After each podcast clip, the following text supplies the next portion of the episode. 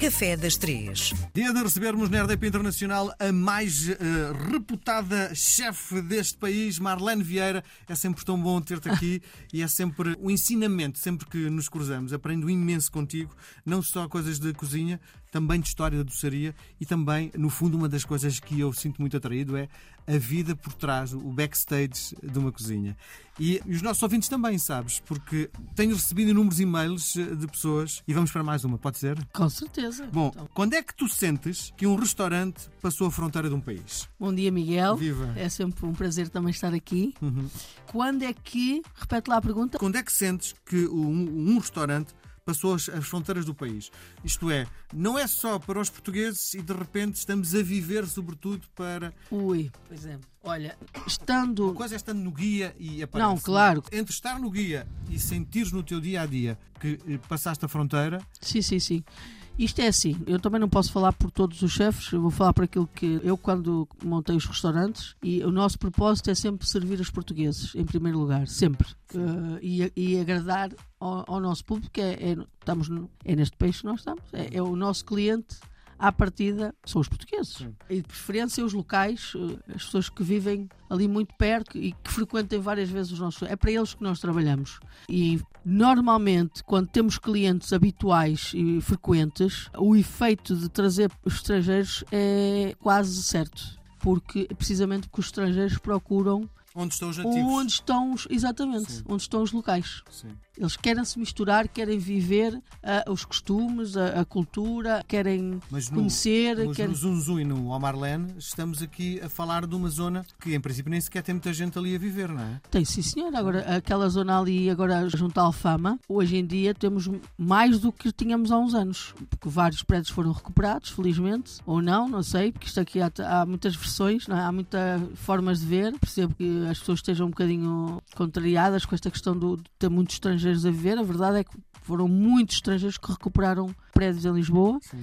Porque Lisboa, eu vim para aqui há uns anos e Lisboa estava um bocadinho destruída, podemos dizer assim, havia muitos prédios ah, abandonados, as ruas muito sujas, muito escuras, e, e a partir do momento em que começaram a vir pessoas de vários países com ah, os tais visto gold ou não, com outros incentivos, recuperaram muitos dos prédios e ali, principalmente na zona, ainda continua, aliás, está a sofrer muitas obras na zona onde eu estou, Uhum.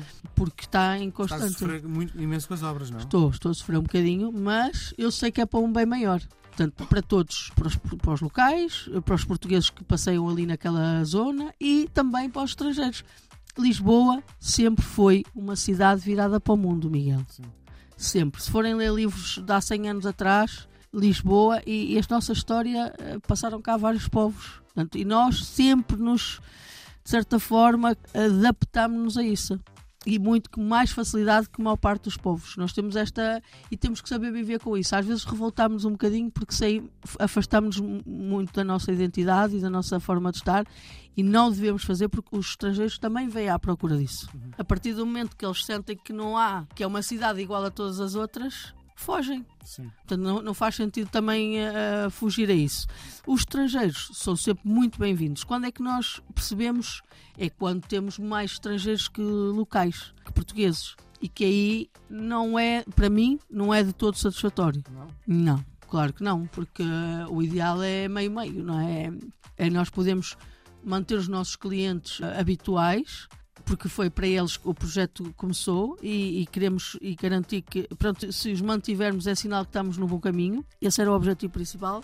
E, e depois os estrangeiros vêm só, é só ali um complemento. Isso é a minha visão de negócio e de, e de trabalho enquanto cozinheira e proprietária de um restaurante. Infelizmente, isso não acontece porque há muitos portugueses que não querem estar no meio de turistas. Não querem, sei lá. Eu não tenho de perguntar isso porque eu tenho uma visão muito, se calhar, muito profissional da coisa. Está- sou muito cliente de restaurantes, também estou do outro lado. E, e, claro, incomoda-me também só quando tenho 90% de estrangeiros num restaurante. Não gosto. Gosto de, de ouvir a minha língua, gosto de ouvir, eh, sentir que, que estou no meu país.